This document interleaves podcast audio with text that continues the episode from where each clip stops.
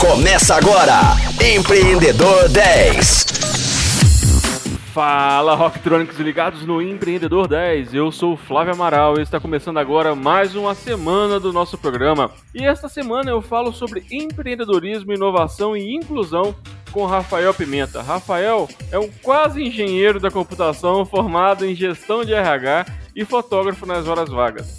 Tem conhecimento de tecnologia, RH, Customer Success, vendas, branding, análise de dados, desenvolvimento e projetos. Ô Rafael, seja muito bem-vindo aí ao nosso programa, ao nosso Empreendedor 10. Muito obrigado, muito obrigado. É um prazer estar aqui com vocês. Acho que a gente tem muita coisa para trocar, hein? Muito bom, com certeza tem muita história boa aí. E só concluindo aí o seu, o seu perfil, né? Você também é palestrante, fala sobre a temática de carreira, marca empregadora e atualmente também é especialista em estratégias de inclusão de talentos na ZUP Innovation. Rafael, eu queria começar aí pedindo para você contar para a gente como foi o início da sua jornada pelo universo de inovação e do empreendedorismo. Como foi essa história? É bacana revisitar esse, esse passado, né? Acho que o, o meu começo foi lá na engenharia de computação, quando saí ali do ensino médio, fui parar na engenharia de computação porque falavam que engenharia dava dinheiro e que computador também. E aí eu falei assim, vou juntar esses dois eu gosto de matemática, eu gosto de computador, vou ver o que, que é que essa galera tá fazendo aí. E ali na engenharia eu tive a oportunidade de trabalhar um pouquinho com a iniciação científica, pesquisa, a parte de desenvolvimento para mim era muito bacana. Acho que todo, toda pessoa que começa a desenvolver chega em um momento que fala assim: nossa, eu vou desenvolver minha própria linguagem, vou fazer um, um software que vai resolver os problemas do mundo. Então ali começou a despertar em mim várias coisas com relação a possibilidades do que fazer. A engenharia foi esse primeiro marco aí para mim. Eu tive questões que, que me fizeram buscar né, um, um pouquinho do inovar. Eu não tinha muitas oportunidades, eu não tinha muita grana, eu não tinha quem me bancasse, então acaba que a gente precisa se virar de alguma forma.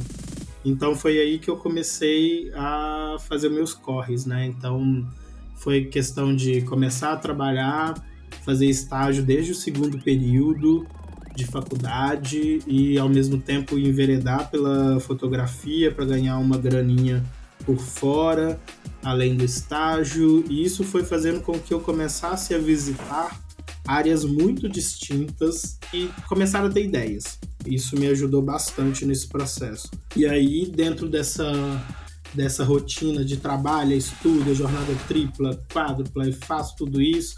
Então, por exemplo, a fotografia, eu era o comercial, eu que era a área jurídica, eu que era a parte de, de marketing, tudo. E também a execução ali. Isso foi me dando uma visão bem ampla né, do que corre dentro de uma empresa, do que a gente precisa fazer para acontecer. E aí eu continuei nesse mercado, né, comecei a adentrar um pouquinho o mercado de startups, né, na área de tecnologia, e foi mais um impulsionador desse processo, porque aí eu comecei a ver um certo padrão do empreendedorismo, porque de acordo com o que eu passava por startups com problemas distintos para resolver, eu ia aprendendo um pouquinho mais. Eu falo que o meu perfil, né, uh, quando você começou a me apresentar aí, Flávio, né, falando, ah, gestão de RH, engenharia de computação, vendas, dados, é, é, muita coisa envolvida. Isso foi uma das coisas que mais me ajudou a trabalhar esse processo, né? A ter conseguido uh, passear entre diversas áreas e não ser o especialista apenas. Acho que trazendo um pouquinho aí dessa trajetória minha, eu colocaria esses pontos, viu? E quais as principais barreiras né, que foram enfrentadas por você aí ao longo dessa sua, dessa sua trajetória, até para que você possa dar algumas dicas para quem está no mercado aí iniciando agora a carreira? As minhas principais barreiras, eu colocaria uma principal, assim, que foi o me conhecer. Acho que eu, eu fui um, a minha principal barreira durante muito tempo.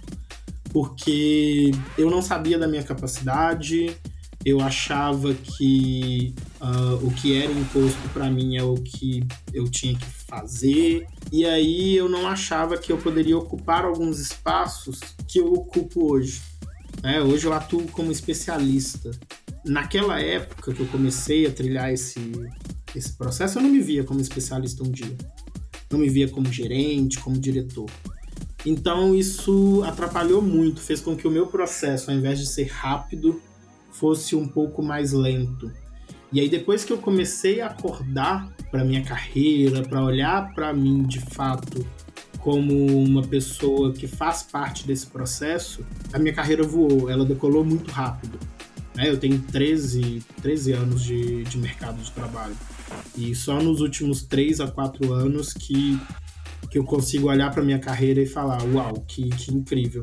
Mas também foi o mesmo período em que eu fiz um trabalho profundo de autoconhecimento.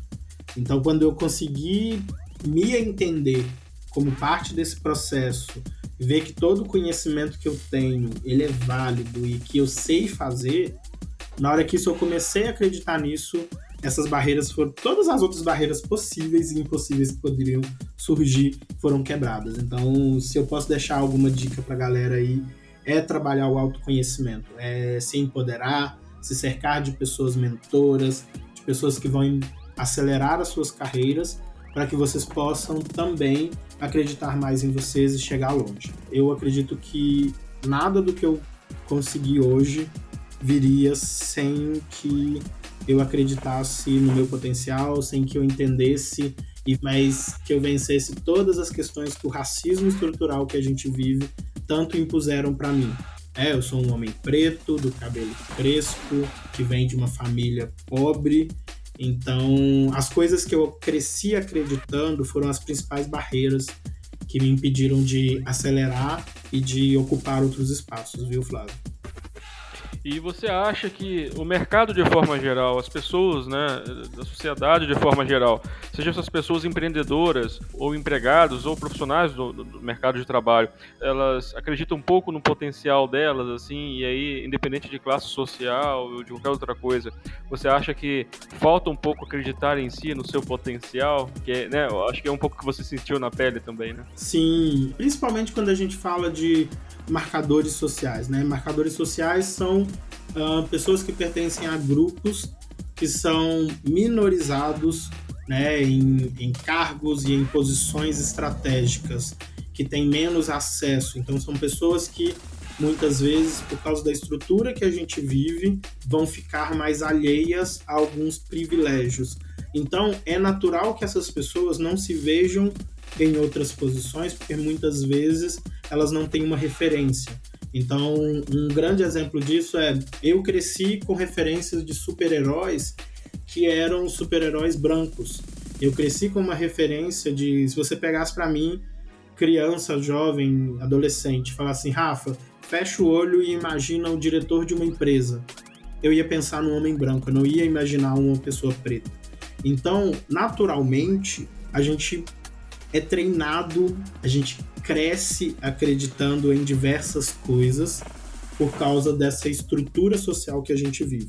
Eu acredito sim, principalmente pessoas de marcadores sociais, né? E aí eu coloco pessoas com deficiência, mulheres negras, pessoas trans e travestis, pessoas refugiadas e diversas outras uh, marcadores são pessoas que vão sentir falta dessa representatividade desde criança. Então é muito comum que elas não acreditem em si mesmas, porque quem está representando na televisão, nas empresas, não são pessoas com quem elas se identificam. Então eu vejo que esse é o motivo que as pessoas realmente têm essa dificuldade. Por isso que eu acho que é um trabalho que a gente tem que fazer de autoconhecimento, de buscar essas pessoas, porque elas existem. Hoje existe um Rafa especialista para inspirar algum jovem estudante negro. Mas esse jovem me conhece, esse jovem sabe que eu existo. Como que a gente faz para trabalhar isso? Eu colocaria uh, esse ponto para te responder. Muito bom, Rafa, muito bom esse seu questionamento e essa sua reflexão é extremamente importante para a sociedade onde a gente vive. E ouvintes, Rocktronics, Gostaram do nosso bate-papo de hoje? Então fiquem ligados, espalha para todo mundo aí que amanhã tem mais Empreendedor 10, sempre às 10 horas da manhã, com reprise às 10 da noite. E amanhã o nosso assunto é inclusão dentro do empreendedorismo. Então fiquem ligados aí que amanhã tem mais Empreendedor 10. Até lá. Você ouviu Empreendedor 10, só aqui, Rocktronic, inovadora.